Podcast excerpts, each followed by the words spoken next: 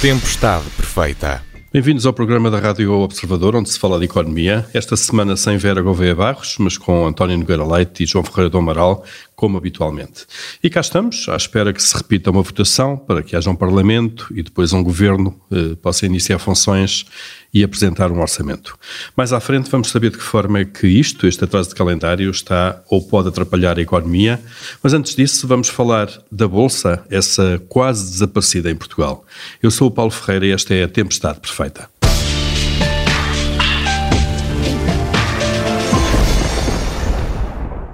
O novo presidente da Comissão do Mercado de Valores Mobiliários, Gabriel Bernardino, apresentou o plano estratégico do regulador do mercado de capitais para os próximos três anos.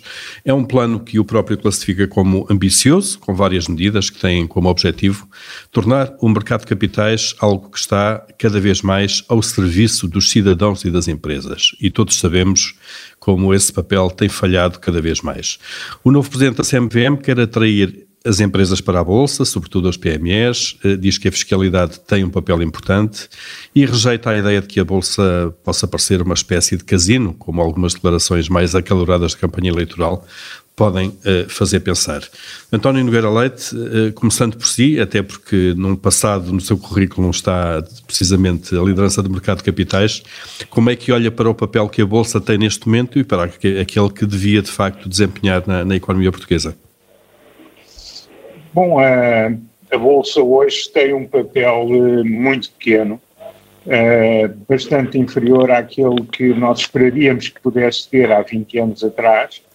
Uh, e, e, e, inferior àquele que tem na generalidade dos países da Europa Ocidental.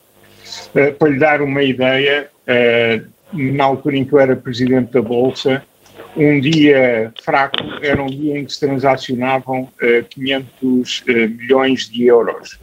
Eu fui ver há bocadinho, cerca de meio-dia, a Bolsa de Lisboa tinha eh, transacionado num dia com alguma animação 50 milhões. Uh, portanto, nós temos um dos aspectos pelos quais se mede a saúde da Bolsa, que é a liquidez uh, do mercado. Uh, nós temos, de facto, uma Bolsa hoje muito menos relevante do que aquela que tivemos no passado. Uh, por outro lado, uh, um aspecto importante, nós não temos empresas de dimensão uh, na nossa bolsa.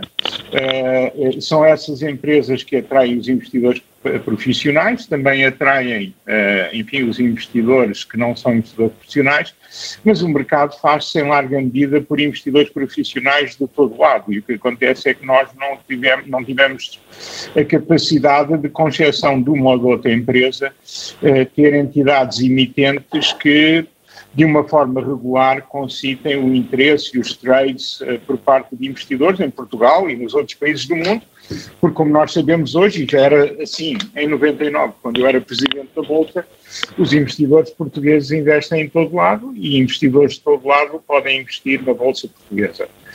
Uh, ora bem, uh, isto por um lado, uh, portanto, um mercado de capitais muito inferior àquilo que eram as expectativas e muito inferior àquilo que um país da dimensão de Portugal deveria ambicionar. Por outro lado, não podemos deixar de pensar que o mercado também foi afetado ao longo do tempo por algumas questões reputacionais, embora outros mercados onde as, onde as questões reputacionais foram relevantes. Eu estou aqui a pensar no caso da PT, a pensar no caso de BES, são os casos mais marcantes. Uh, houve outros mercados em que situações idênticas, oito anos depois de terem ocorrido, de terem ocorrido não têm qualquer uh, não têm qualquer uh, impacto na forma como o mercado funciona. Portanto, seria também de esperar, e eu, eu penso que não seja esse o fator que hoje determina a falta de interesse pelo mercado de capitais. Uh, por outro lado, aquilo que são as ambições da CMBM, e a CMBM tem sempre, e bem, uh, boas intenções para o mercado, mas a CMBM não é o dinamizador do mercado. A CMBM não é emitente, a CMBM não é investidor, uh, a CMBM não é operador de mercado, a CMBM não é a plataforma do mercado. E, e portanto, embora, não, e não é legislador. Uh, e, e, portanto, embora recorrentemente a CMVM tenha, e agora saúdo novamente esta atitude, sempre tentado puxar para que os diferentes agentes possam interessar-se mais pelo mercado de capitais, o que é facto é que não compete a ela nem tem os meios para o fazer. Ter boa vontade nesse sentido é, obviamente, muito positivo. Agora, falta tudo o resto e tudo o resto é o mais importante neste, uh, neste momento e, portanto, uh, percebo perfeitamente, repare, se for ver aquilo que está escrito sobre as declarações de 99, havia muita gente que me acusava Uh, nomeadamente aqueles que tinham estado até eu ter entrado na Bolsa, que eu não estava a conseguir captar PMEs.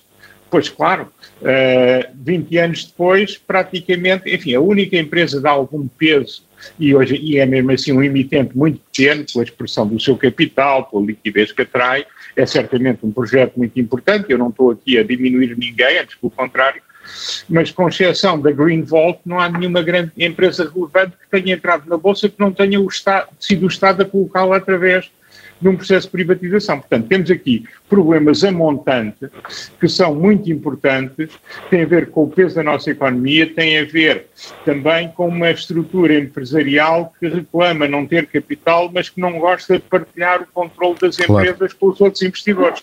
Há uma e falta de cultura algo, também, uma claro, dos empresários. Cultura, eh, e mesmo nestes últimos anos, em que os bancos deixaram de fazer aquilo que faziam erradamente no passado, que era fazer o financiamento dos veículos com que os investidores fingiam que tinham capital nas empresas. Isso agora já não existe, isso parou em 2011. Uh, eh, mas o que é facto é que uh, eu pensaria que o facto dos bancos se porem de fora uh, teria gerado mais interesse pelo mercado e a verdade é que isso não tem acontecido apesar do esforço da CMVM. Não, não tenho nada a reclamar que, aí. Que, como diz, pode não ser o, protagonista mais indicado e com mais poderes e com missão de desenvolver o mercado de capitais. João Ferreira do Amaral, como é que olha também para este definhar da Bolsa, que, que, que é contínuo ao longo, de, ao longo de muitos anos? Eu, eu, penso que o António já disse o essencial, não, não vou acrescentar nada muito mais relevante. Eu penso que há, de facto, aspectos estruturais da nossa, do nosso tecido empresarial e mesmo da nossa atitude face à Bolsa que, que se mantém e que é extremamente difícil de, de alterar. De facto, o nosso, a nossa estrutura empresarial é com base em pequenas e médias empresas, na sua enorme maioria. É claro que poderiam estar na Bolsa algumas, mas eh, é sempre mais difícil.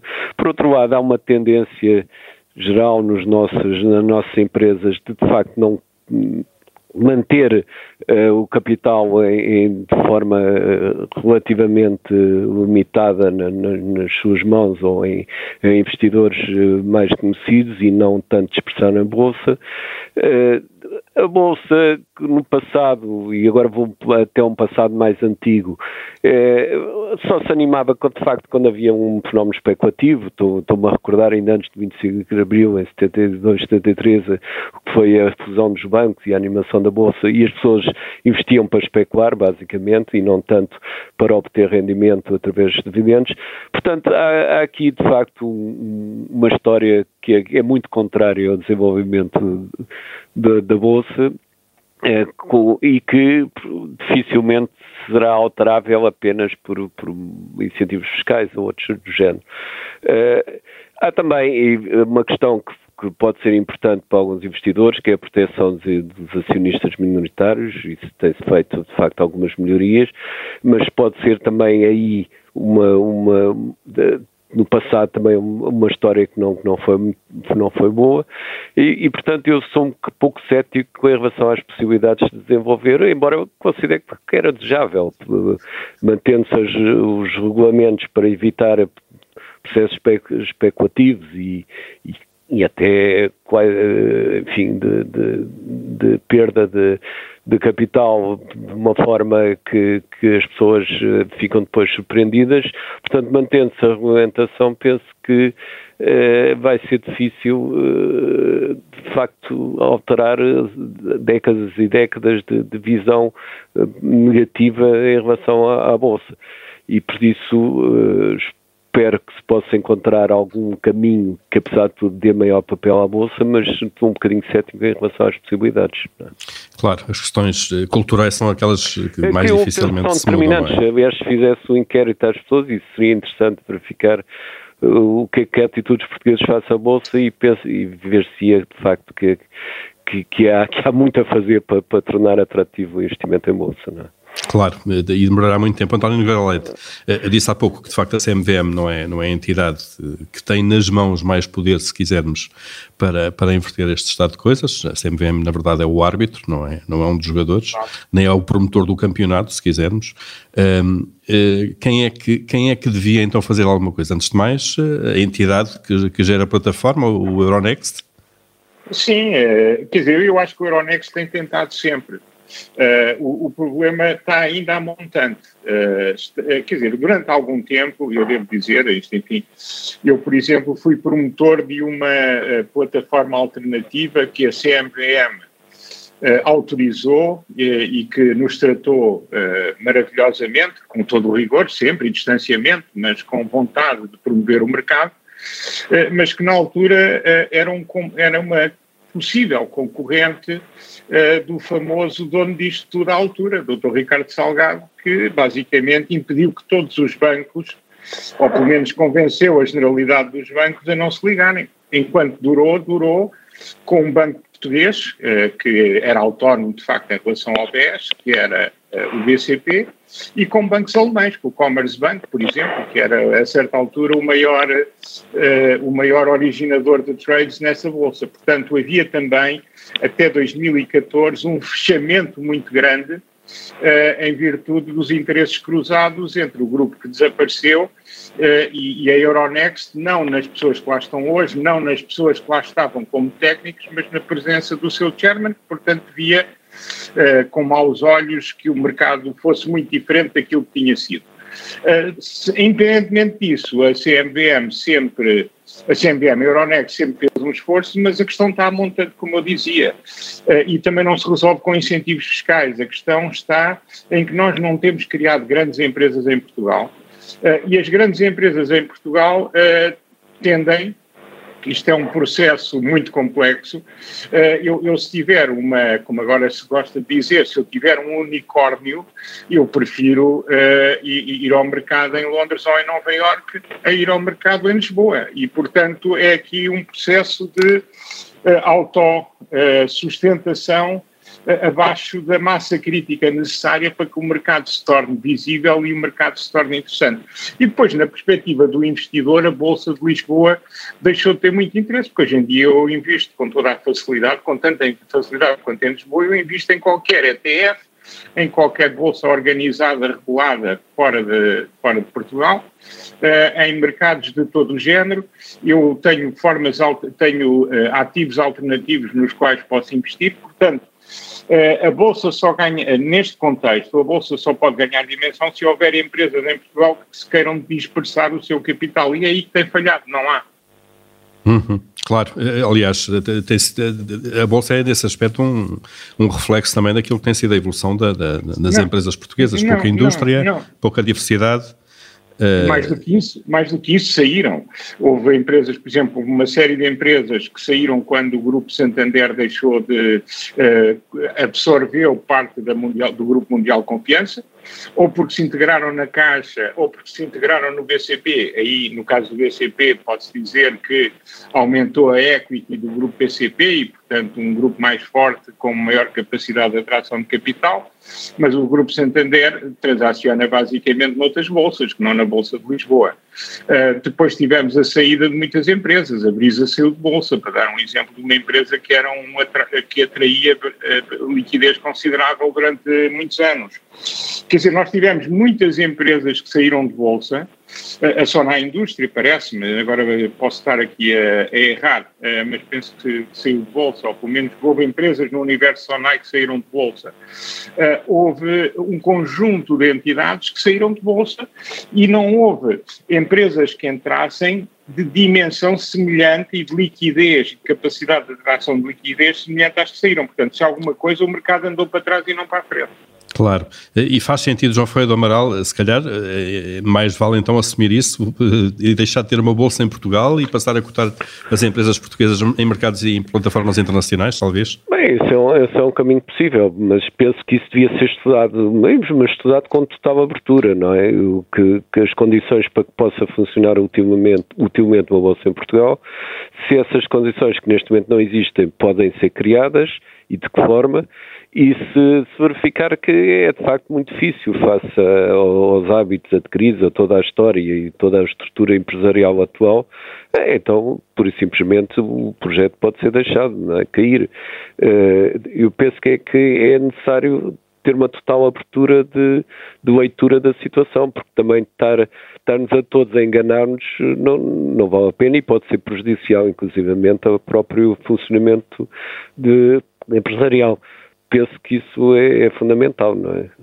Claro, mais vale, mais vale assumir essa realidade do Se for que... esse o caso, mais claro. vale assumir e, pronto. Mas, mas, aí, mas aí vamos continuar sempre uh, uh, com o eterno problema das, do peso dos capitais alheios na, nas empresas portuguesas. Sim, mas isso é, é uma, é uma das vias na boca, é? Claro.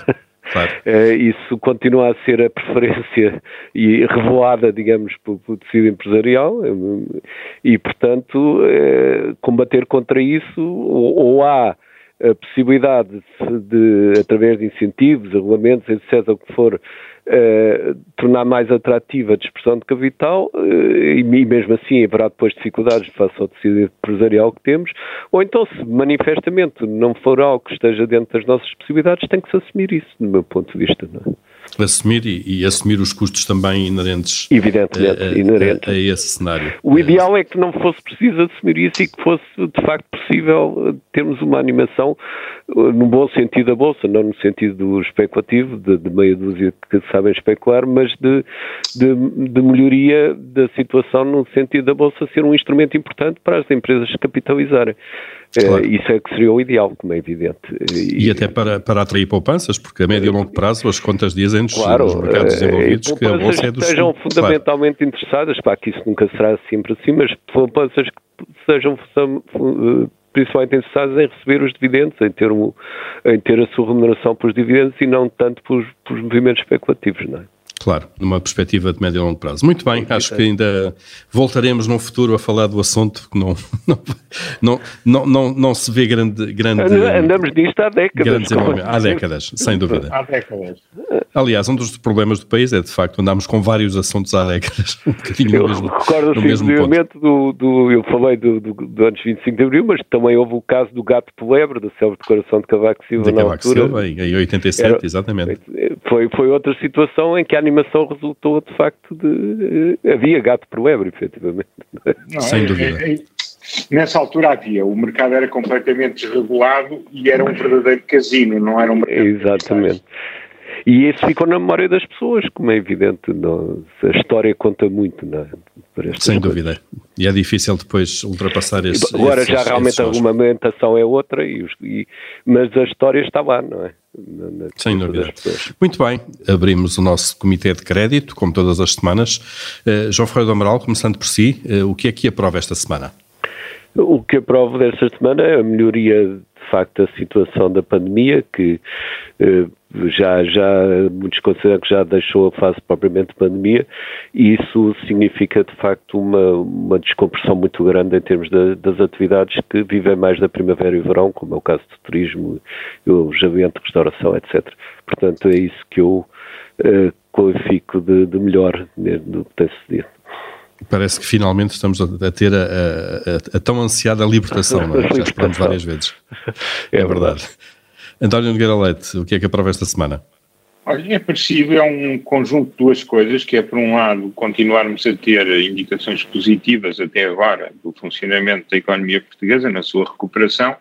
Agora, enfim, vamos ver o embate da situação que se montou nas últimas horas, Uh, mas, por outro lado, uh, deparo com isso também as medidas do Governo relativamente à, ao, ao, abandono desta fase mais uh, intensa da pandemia em que vivemos nas semanas anteriores, de uma forma que me parece ao mesmo tempo de abertura, mas também razoavelmente cautelosa. Eu sei que há muitas pessoas que ficam muito indignadas, há pessoas que permanentemente nas redes sociais parecem estar mais preocupadas com as máscaras do que com o conflito na Ucrânia, uh, mas acho que ainda assim o governo agiu aqui com, uh, com prudência, mas claramente num sentido de abertura, pelo menos agora para os próximos meses, o que penso que é bastante positivo, como dizia o João Ferreira do Amaral há bocadinho, é crucial para, para alguns setores que foram muito afetados pela pandemia e para o reequilíbrio da economia e para a sanidade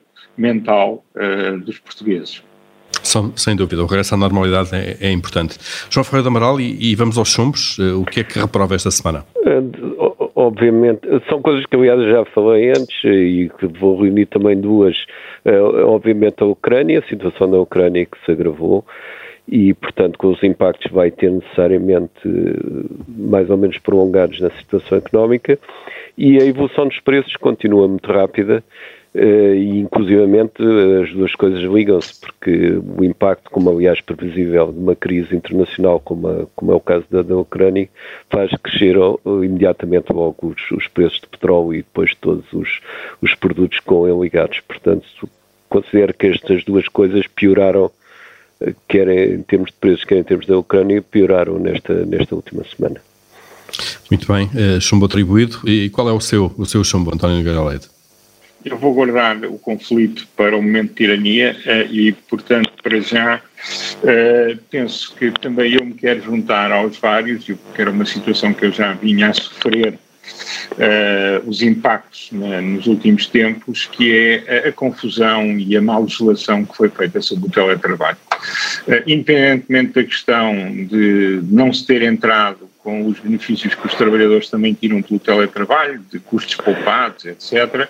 Uh, isto foi feito de uma maneira que torna, uh, para além das dúvidas fiscais, uh, que pela forma como foi feito, naturalmente surgem, tem aqui todo um processo de carga administrativa que já vi já ouvi eh, eh, nos meios de comunicação as pessoas dizerem que é muito fácil, eh, talvez seja, é certamente comportável ao nível das empresas, mas não é certamente fácil para todos os trabalhadores em termos da documentação que têm que apresentar e depois toda a lógica que não existe no mecanismo de comparação que foi montado. Portanto, basicamente é algo que está para ficar, é algo que é importante para o futuro. Eu acho que era importante que se corrigisse o que se fez, porque em primeira mão o que se fez é, é francamente medíocre.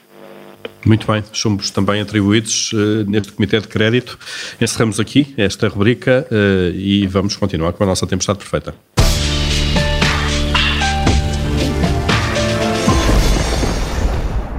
E vamos continuar com outro tema. Temos o calendário político atrasado, quase dois meses, em relação àquilo que seria expectável quando se desenhou uh, o, a dissolução do Parlamento e a realização de eleições antecipadas.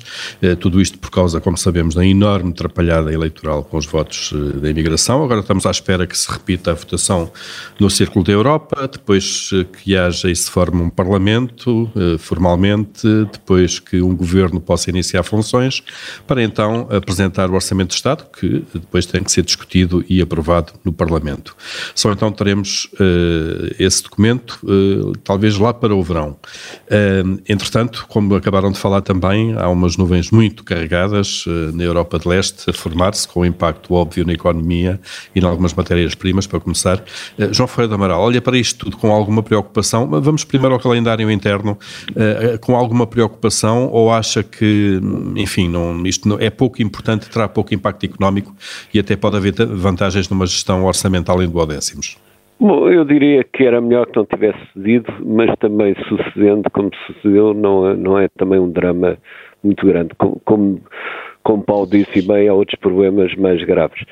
Uh, convém dizer que, em qualquer caso, já estava muito atrasado. Mesmo que não tivesse havido esta atrapalhada, já, já estava muito atrasada a preparação do orçamento e já provavelmente só entraria em vigor em maio ou junho. E, portanto, isto é mais um, um mês ou um mês e tal.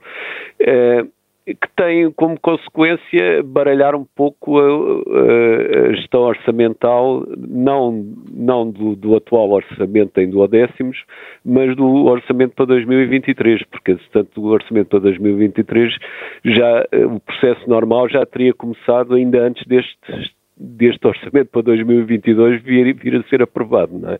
Portanto, vai claro. haver aqui uma certa baralhada na preparação orçamental, mas o Ministério das Finanças, o novo Ministério das Finanças, vai ter que lidar com isso.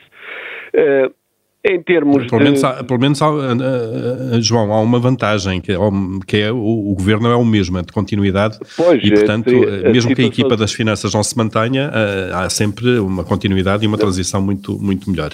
Não, e podemos até ter, imaginar um cenário em que não fosse, não tivesse havido esta maioria e fosse necessário negociar entre partidos a formação de um governo e isto podia dar um orçamento só lá para, para o outono, não é? Era uma possibilidade que podia ter sucedido. Não foi assim, eh, mas apesar de tudo, é, é, é, de facto, como digo, era melhor que não tivesse acontecido, mas não vejo que vá, vá ser dramático.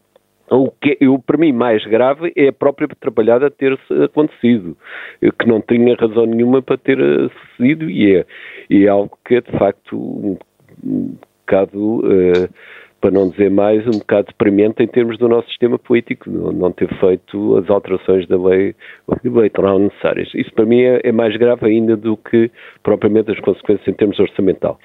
As, as, o ambiente económico internacional que estava a correr bem eh, pode ser perturbado de uma forma que ainda não sabemos, alguma coisa vai ser, mas ainda não vamos saber nem a profundidade, nem o tempo que vai durar uh, o impacto de, com a crise ucraniana.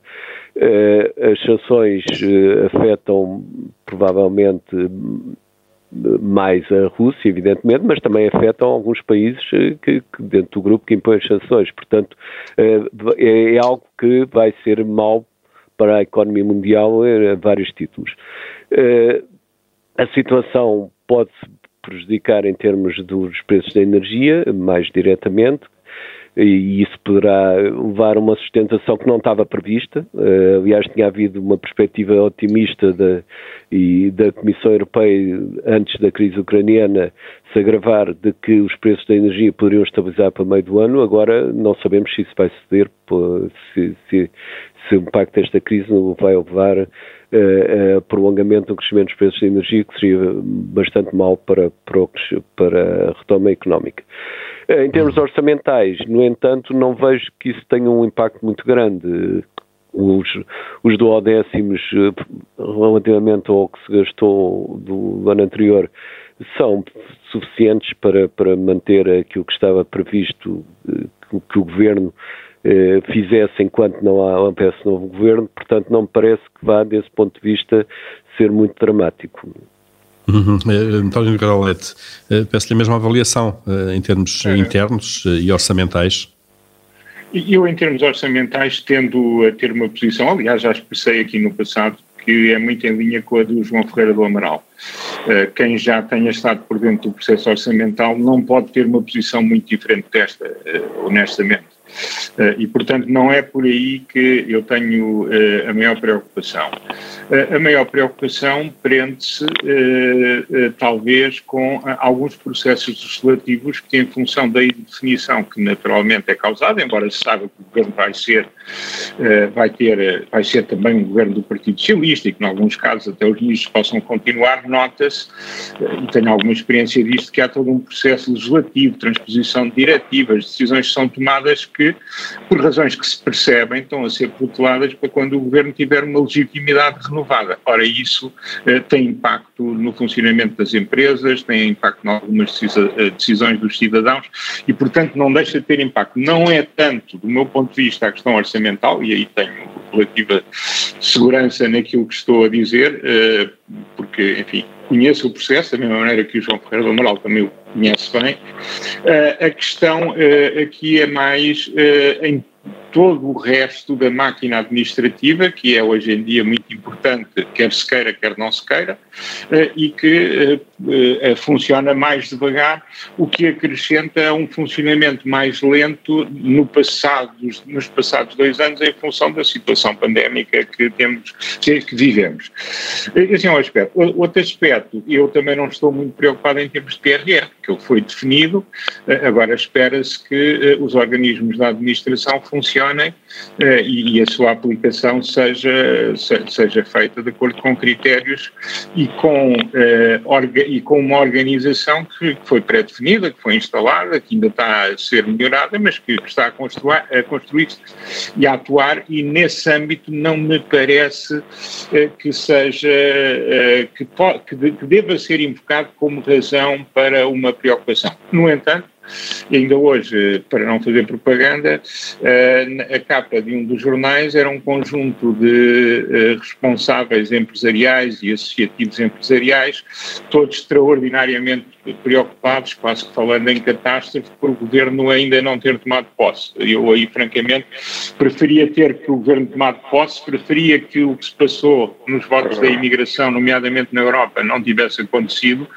mas não me parece que nos processos em que o Estado tenha diretamente que intervir, para além das questões que são amplas e são relevantes que referi, eh, haja um problema tão grande, nomeadamente na frente do PRR e na frente orçamental. Não estou a dizer que o PRR vai funcionar bem, estou a dizer é que invocar esta razão, uh, enfim, pode ser uma boa desculpa, mas não é, uh, não, não tem que acontecer assim. E, portanto, Exato. nesse sentido, uh, estou mais preocupado, devo dizer, com os impactos que possam ocorrer de uma situação que, que, está, enfim, a ter os seus desenvolvimentos, que vem de trás, que os europeus durante muito tempo não prestaram particular atenção, alguns fragilizaram-se relativamente à possibilidade disso acontecer, e o caso alemão, mas não é o único, é absolutamente paradigmático. A Alemanha ainda em, em janeiro desativou três das seis centrais nucleares que ainda funcionavam e, portanto, está ainda mais dependente do gás russo agora do que estava há seis semanas atrás, o que é notável. É, mas, mas o chanceler alemão já veio dizer que vai suspender o gasoduto Nord Stream 2. Claro, mas isso vai ter consequências. Isso é um preço que ele está disposto a pagar por uma decisão que nem foi ele que tomou, embora ele fosse Ministro das Finanças, não era chanceler. Uh, embora haja aí uma pessoa do Partido Social Democrata que tem um papel muito grande e que já foi chanceler, que é o Sr. Gerhard Schröder, que é neste momento administrador da Gazprom e que foi o presidente do Conselho de Administração do consórcio que montou uh, o Nord Stream 2 e que tem fortíssimas ligações à Rússia e não é o único na, na classe política alemã, que é, enfim, é um problema dos alemães, uh, mas é claramente algo que fragiliza a União Europeia. Mas para dizer que o impacto que isto possa ter no setor energético, em algumas matérias-primas e na disrupção que as próprias que, que o facto da guerra mais as sanções virão provocar, tem uma dimensão de impacto sobre a nossa economia que ainda uhum. não é possível determinar, porque ainda, claro. como dizia o João Ferreira do Amaral, não conhecemos a extensão, não só do problema de base, vai Putin ficar pelo Donbass ou vai avançar até ao Dnieper, vai tentar acabar com a Ucrânia. Hoje há notícias de que as pessoas da Transnistria, portanto da Moldóvia, da Moldávia, em português, Moldova em inglês, uh, estão em Moscou a pedir uma intervenção da Rússia semelhante à que aconteceu em Lugansk e em Donetsk. Quer dizer, uh, estamos uh, com um grau de incerteza verdadeiramente que notável é e claro. muito preocupante. Claro. É evidente que isto acresce ao problema maior, que é a segurança das pessoas, que é a liberdade das pessoas, que é a vida das pessoas, que é a saúde das pessoas que estão diretamente Sem afetadas dúvida. pelo conflito. Uh, e, e, João Ferreira do Amaral, eh, eh, esta é uma situação que nos, nós, a nós Portugal e ao governo português e às instituições portuguesas que nos ultrapassa por completo. Nós aqui somos, somos uns, não sei como se diz em português, mas uns, uns decision takers e não uns decision makers, claro, não é? Portanto, não, não, decidimos, ficamos à espera das decisões alheias, não é? é sim, em grande parte é isso. Não, o mais que nos podemos, podemos decidir é adaptar-nos melhor ou pior às, às decisões que vierem a ser tomadas e às respectivas consequências, não é? Eu só só, queria, antes de abordar um pouco mais isso em termos económicos, ainda relativamente à questão do, do orçamento, vamos admitir o, um cenário que poderia ter sido perfeitamente possível de, da maioria absoluta existir ou não existir, consoante os votos de, dos imigrantes, não é? Estaríamos uhum. agora numa situação perfeitamente dramática. E com, com consequências provavelmente muito graves sobre o sistema político. Portanto, isto demonstra bem que nós falhamos muitas vezes em coisas que aparentemente são simples e que não, não levantam grandes problemas, mas que por desleixo ou por outra razão qualquer acabamos por não, por não resolver em por tempo. não cuidar a tempo, não é? Quando aí depois arranjar um problema claro. onde não existia, onde não tinha que existir nenhum. Não, não, Exatamente. Exato. Eh, Mas, João Ferreira Amaral, desmistificando aqui também um pouco este, este atraso no calendário, mesmo tendo em conta aquilo que se está a passar entre a, a Rússia e a Ucrânia e, e com desenvolvimentos que nós não conhecemos, eh, não, não há nada que um governo em Portugal possa fazer, eh, não, pudesse fazer não. que este não possa, de alguma maneira, como reação em termos económicos ao que, se, ao que possa vir a acontecer. Sim, não, não, há, não há grande margem de manobra. claro que, e isso aliás era o tema que eu, que eu tinha escrito para, para para uh, a nossa para tirania, a habitual. Mas já uh, deixa para daqui a pouco então. Portugal tem, tem de estar dentro do processo de negociação das, das sanções e dar a sua posição. Uh, e claro que já sabemos que é uma posição que não, que não é determinante, mas, mas em, em, detalhes pode ser, pode ser útil estarmos permanentemente dentro do, do processo de decisão e, e, defender os nossos interesses de, desse ponto de vista. Agora, é óbvio que o, problema, o, tipo de problema que é, o que está envolvido na, na, na questão e, tudo mais, e até a própria localização geográfica nos afasta muito do, do centro de decisão de, desta matéria e, portanto, temos que uh, sofrer as consequências, que não serão boas, como eu disse há pouco, não serão, serão más para a Rússia, mas também não serão boas para os países que impõem as sanções e vamos ter que viver com isso. Uh, repito, a situação eh, se não se prolongar muito no tempo, eh, se for possível algum acordo eh, minimamente estável com um tempo que não seja muito prolongado, poderá não ter impactos sérios do ponto de vista económico, para além dos impactos imediatos que eu referi. Agora, isso não sabemos, é incerteza total e, portanto, o que temos de estar preparados é para defender na medida possível os nossos interesses e adaptar-nos o melhor possível à situação que for criada. Não? Claro, António Nicolau Leite, de facto, no fundo repetir a mesma questão, não faz muita diferença eh, neste contexto de, de, de alguma tensão e de incerteza internacional ter um governo em plenitude de funções eh, ou um governo que está em gestão à espera de uma tomada de posse futura. Não, claro que não, como se o governo português em funções pudesse alterar os dados, eh, nem o governo espanhol ou o governo italiano ou até o governo francês tem conseguido, e, e, e, e o presidente francês tem estado muito envolvido nas demarches diplomáticas que precederam a situação que até agora vivemos. A França é um, poder, é um país com é um poder nuclear, é um país muito maior e muito mais impactante. Eh, enfim, a União Europeia aqui eh, não toma posições diferentes por Portugal ter um governo que vem de trás ou por ter um governo recentemente legitimado. E, portanto, eu claro. acho que também por aí não vejo. Quer dizer, e mesmo, é mesmo um medidas económicas uh, eventualmente internas.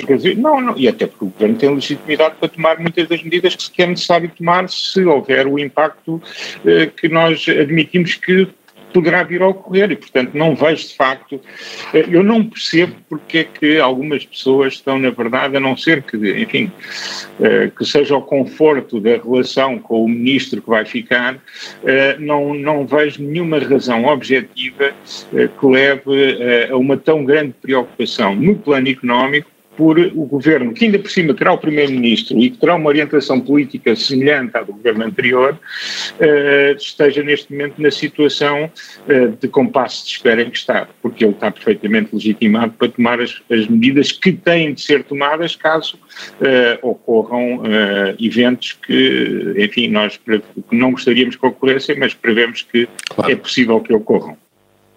Por isso, por isso vamos sem dramas esperar que tudo se resolva na, na frente não, eleitoral o, portuguesa. Desta, diga, vez Podemos dizer, desta vez podemos dizer que o problema não tem origem em Portugal. Exatamente, Exato. sem dúvida. E o pior, diria eu, é se muita gente começa a pensar que isto sem governo e sem parlamento até funciona bem, como aconteceu em alguns países europeus que andaram vários já, já, longos já meses. na Bélgica, em Itália. Na Bélgica. E a Espanha teve várias eleições uh, em muito pouco espaço sim, de tempo sim. também, recentemente, não é? Itália muito nos bem. anos 90, 80, 90 também. É. Portanto, Muito bem, é, somos mais resilientes do que aquilo que, que parece muitas vezes. Vamos, vamos aqui para, para fechar o programa, para, para o nosso momento de, de tirania então, se eu mandasse, António Nogueira Leite, começando por si, se mandasse, o que é que faria então? Olha, eu, eu se mandasse, eh, enfim, gostaria que a situação entre a Rússia e a Ucrânia não passasse daquilo a que já chegou neste momento e já, eh, enfim, já houve uma violação grosseira da, da lei internacional, mas mais do que isso eu gostaria que ela não, não se expandisse e mesmo que se expanda e chegue a um fim que não seja um fim catastrófico, que a Europa aprenda as suas lições relativamente à necessidade de ter algum pensamento estratégico, porque nós muitas vezes o que notamos nas economias de mercado do Ocidente da Europa é muito pensamento de oportunidade, muito pensamento de curto prazo. Obviamente que aquilo que, por exemplo, os alemães fizeram relativamente à sua política energética agradou muito a Bruxelas, agradou muito aos bem-pensantes, agradou-me também uh, a mim, mas deixou a Alemanha e deixou a Europa numa situação de grande fragilidade. E isso não se aplica apenas para a Alemanha e apenas uh, com o gás que vem uh, da Rússia para a Alemanha. Portanto, há aqui todo um conjunto de questões que nós na Europa temos que pensar e temos que, se, que preparar para o pior e, esperar pelo melhor. Eh, e nós não temos feito isso. E, portanto, também, para além de um fim rápido e tão pouco sangrento quanto possível para este conflito e e com implicações económicas tão pequenas quanto possíveis, eu gostaria que isto fosse uma lição, porque quem ouviu, e eu ouvi ontem o Sr. Putin uh, na televisão, uh, aquele discurso de expansionismo imperial russo, uh, é muito preocupante, inclusivamente para países que estão na NATO, como são os Bálticos, e portanto, se claro. chegar aí, eu espero que não chegue, estamos a falar numa gravidade diretamente para nós portugueses e para o mundo, bem maior do que aquela enorme que já já existe com o conflito que temos na Ucrânia neste momento. Esperemos que não se chegue a esse ponto então. Uh, uh, João se eu mandasse, se mandasse, acalmava tudo. Acalmava tudo, exatamente. Resolver isto rapidamente. João Ferreira do Amaral, e, e, do seu lado, se mandasse?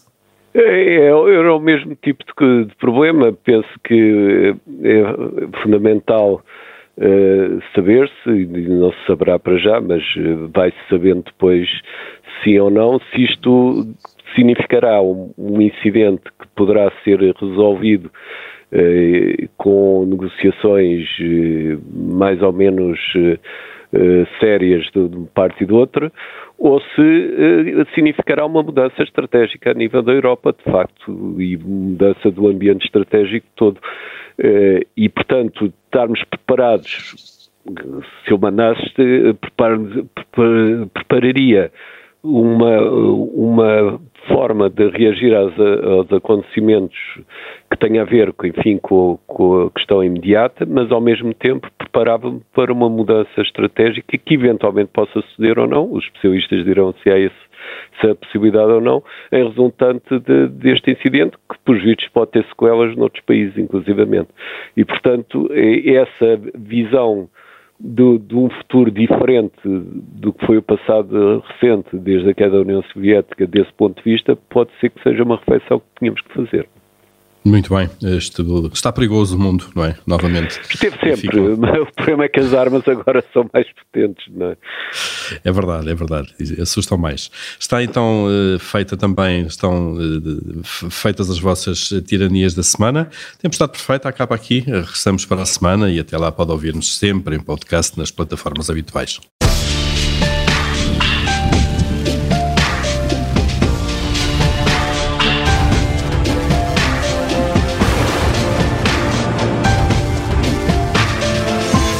Tempestade perfeita.